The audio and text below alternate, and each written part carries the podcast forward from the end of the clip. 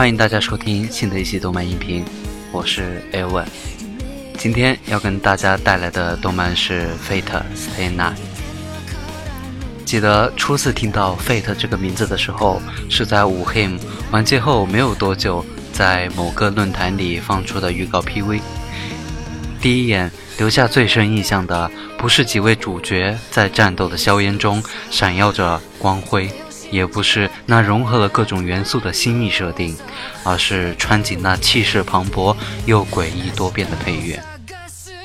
那个时候不知道 T M 是什么，也更加不清楚奈须和五内是什么东西，甚至连 Gal Game 是什么概念都不知道。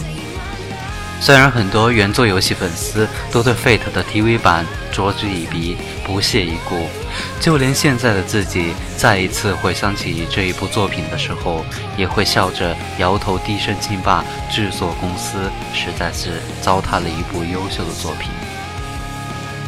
以现在的眼光来看待，作为零六年一月番播出的这一部 TV 版，确实有些强差人意，画面粗糙，有时还有人物走形的情况出现。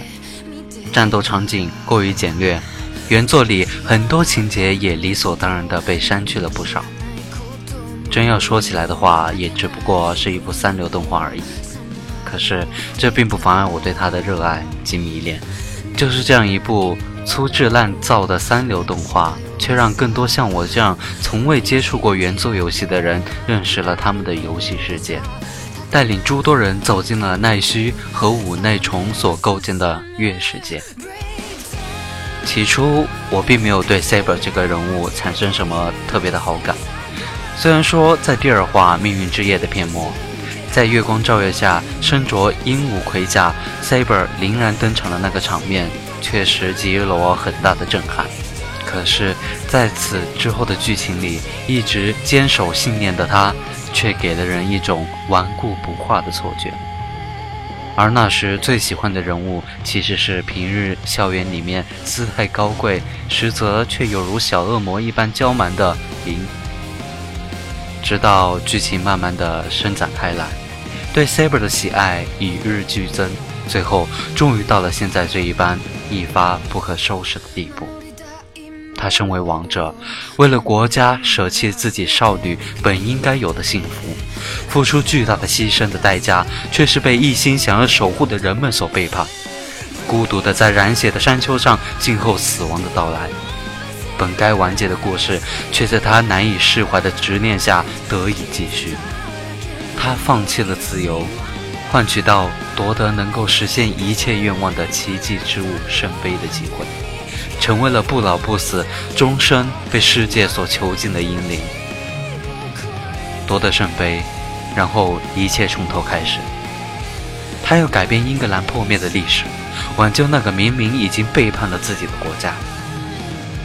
改变已经没法挽回过去，这样的事听上去过于荒谬。即使你很清楚，拥有这样的想法并为之不懈努力的人很愚昧。但你无法对抱持有这种荒谬想法的 Saber 加以指责。他是王，他的职责是守护整个国家，而 Saber 本身就是一个正直、忠诚、固执、责任心强到让人有些不可理喻的人。他说：“我不会打破王的誓言，我有非完成不可的王的使命。亚瑟王的目的就是获得奖杯，即使实现了这个愿望，我也不会变成昔日的。”阿尔托利亚，我的愿望只有一个：从双手拿起剑的时候，这个誓约就永远不会改变了。夕阳的余晖下，他的眼里已经闪耀着一如既往的坚毅。这是他的使命，无论什么都无法代替存在的理由。就连面对着巴萨卡这样过分强大的敌人，也丝毫不肯退缩的闭塞光眸，却在这个时候悄悄地闪过了一丝无奈。Saber 是孤独的，站在顶峰的人往往都是孤独的。他拔出了王者之剑，成为了王，却也永远的失去了人类的身份。他带领着圆桌骑士无数次击溃那些偷窥英格兰王土的人们，而战功赫赫却无法给他带来真正应该想得到的东西，反而因为过于完美而被自己一心想要守护的人们所孤立。费特完结后有那么一段时间，我都沉浸在难以释怀的感伤中。在与金 A 战斗后的那个夜晚，侍郎勇敢地抱住了 Saber，说要给他幸福。那时我多么希望 Saber 可以直面自己的心愿，而不是一昧的去追逐错误的目标。他拒绝了，明明是那样勉强，却又让人不由自主地产生了某种奇异的肯定。是的，这才是他，这才是我所认识的 Saber。黄金离别，说起来，并不是没有看到过类似的场景，偏偏就是这样有些老套的结局发生在 Saber 和侍郎的身上，却给予了观看者完全不同或者说更为震撼的触动。在即将落幕的舞台上，他第一次也是最后一次遵循了自己真实的心意，依旧是带些有些落雪的笑容。他轻轻转身。披上的金色长发随风飘荡，缓缓睁开双眸，里透着无尽的温柔和坦然。看预告 PV 的时候，本以为魏公侍郎只是个和以往热血动画里面的男主角大同小异的存在，虽然看上去有些木讷，当时依然毫无疑问的，他骨子里一定是一个永不服输的热血少年。事实上。最初的印象倒也没有太大的差异，然而，相较起之前所提起过的某些热血动漫里面的男主角，从某些方面而言，他和他们其实是完全不一样的。从性格上来看，虽然算不上内向，可比起同在一所学校的圣二和伊晨，侍郎显得有些安静内敛，厌恶争斗，即使在参与圣杯之后，也是尽可能的与其他。马斯塔避免发生战斗，这一点可以说和他的养父切斯完全不同。他憧憬着将自己从灾难中救出来的切斯，向往着像切斯一样成为正义的使者。这种意识甚至到了有些扭曲的地步。你有时遭遇无疑是导致他这种极端想法的最大因素。侍郎。毫无疑问，是个典型的理想主义奉行者。他始终坚信自己的理念，并不断的为其努力，即使遭受再大的挫折，也丝毫不会动摇自己的信念。从对自我信念的固执程度来看，他其实和 Saber 是很相似的存在。Saber 离开以后，侍郎比我想象的更要坚强。他很清楚，一旦自己下令毁了圣杯，Saber 将离他而去。可他更加明白，即使 Saber 留在现实，他也无法给他带来真正的幸福。所以，他只是如同以往一起度过的每一天那样，平静地注视着他。没有撕心裂肺的喊叫，也没有痛哭流涕，他只是在安静的原地，等待最后一刻的到来。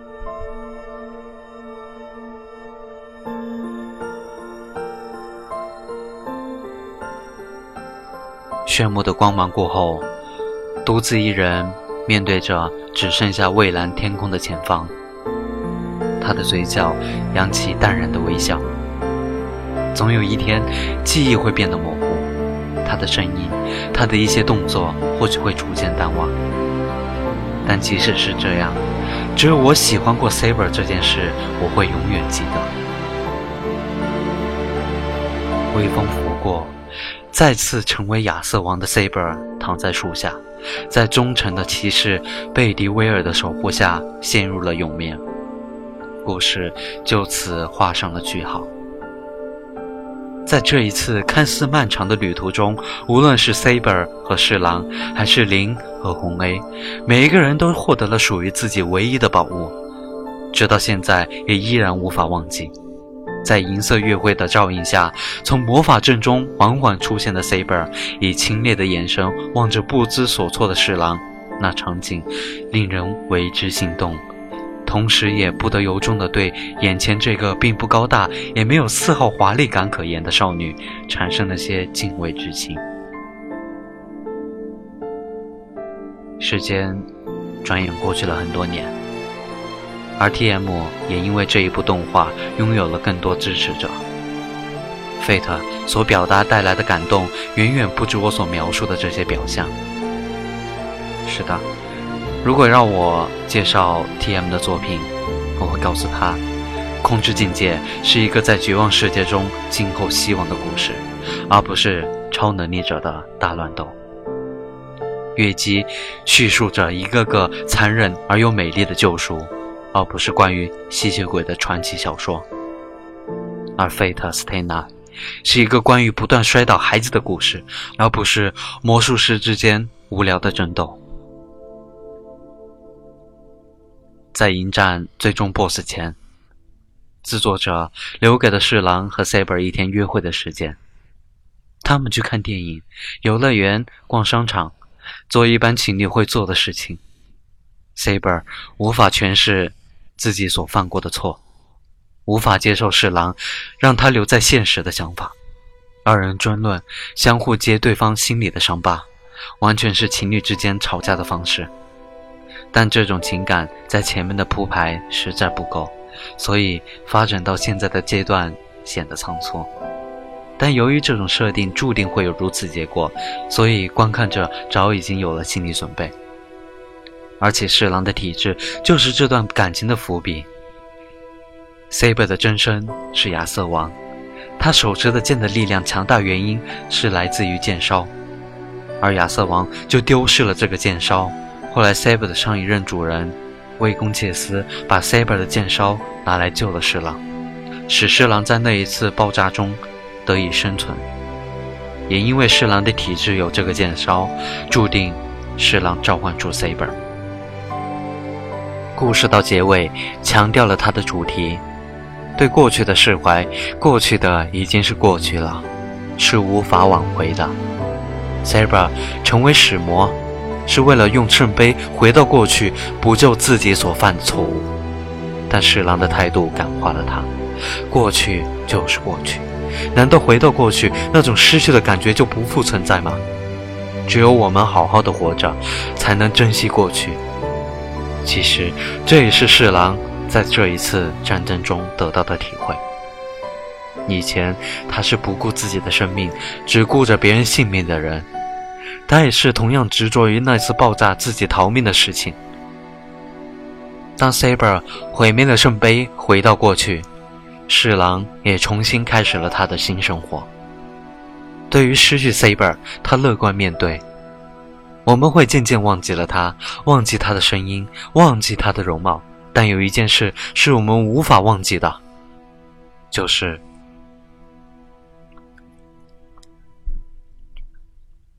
当 Saber 毁灭了圣杯，回到过去，侍郎也重新开始了他的新生活。对于失去 Saber，他乐观面对。我们会渐渐忘记了他，忘记他的声音，他的容貌。但有一件事是我无法忘记的，就是我曾经爱过他。